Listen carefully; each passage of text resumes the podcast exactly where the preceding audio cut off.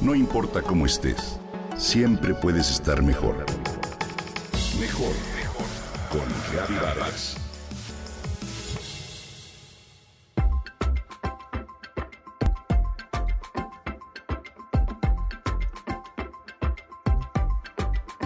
Nos encantan porque son divertidos, apasionados o serios. Lo cierto es que llenan de sensibilidad nuestros mensajes escritos. Te hablo de los emojis, un tipo de imágenes que usamos en la mensajería instantánea para comunicar ideas, pero sobre todo emociones. Hoy se han convertido en una manera de comunicarnos.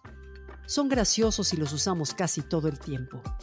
Desde el punto de vista científico, usamos estos símbolos porque nuestra corteza temporal y occipital reacciona cuando vemos un emoji o un rostro humano.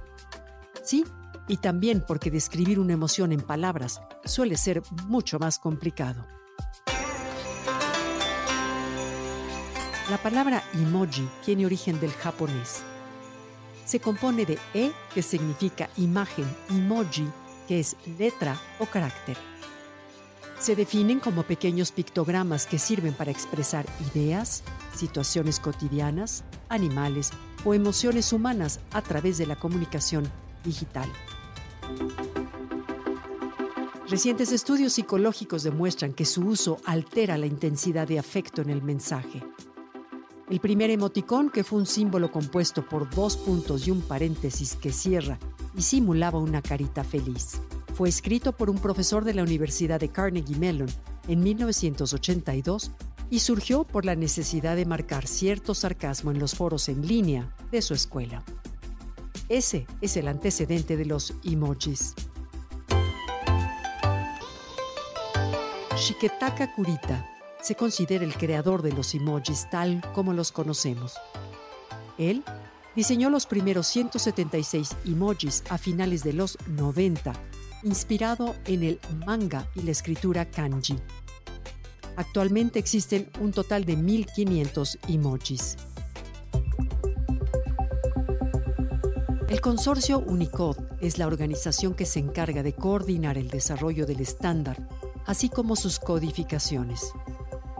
En esta organización participan empleados de empresas como Apple, Google o Microsoft, quienes revisan, documentan y crean propuestas para la implementación de nuevos emojis. De hecho, cada año se añaden unos 60 caracteres aproximadamente. Si en algún momento te interesa proponer un emoji al subcomité, lo puedes hacer.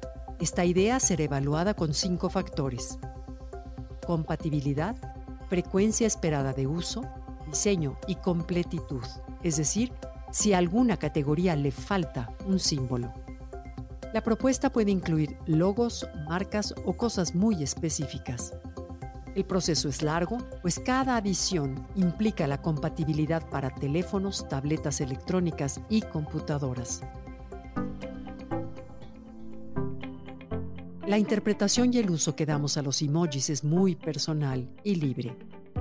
Quizá por ello, Teddy Cottle recientemente solicitó a Apple que modificaran el emoji con anteojos por considerarlo ofensivo. Además de solicitar el cambio del nombre Nerd, Teddy, quien también usa anteojos, propone un nuevo diseño, uno con gafas y una sonrisa discreta en lugar de mostrar los horribles dientes de conejo, dice.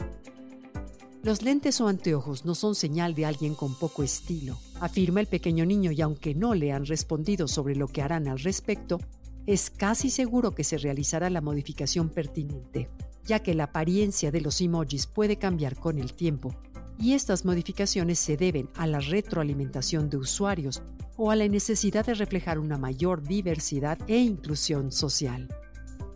Hemos visto un cambio en ellos con distintos tonos de piel, opciones de género, representaciones de familias y hasta la reforma específica de un revólver o una pistola real por una de juguete a fin de concientizar a la ciudadanía sobre el contexto de violencia.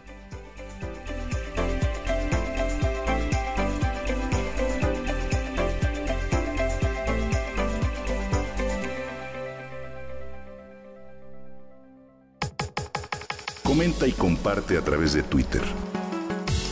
No importa cómo estés, siempre puedes estar mejor. Mejor mejor, mejor. Con Gaby Vargas.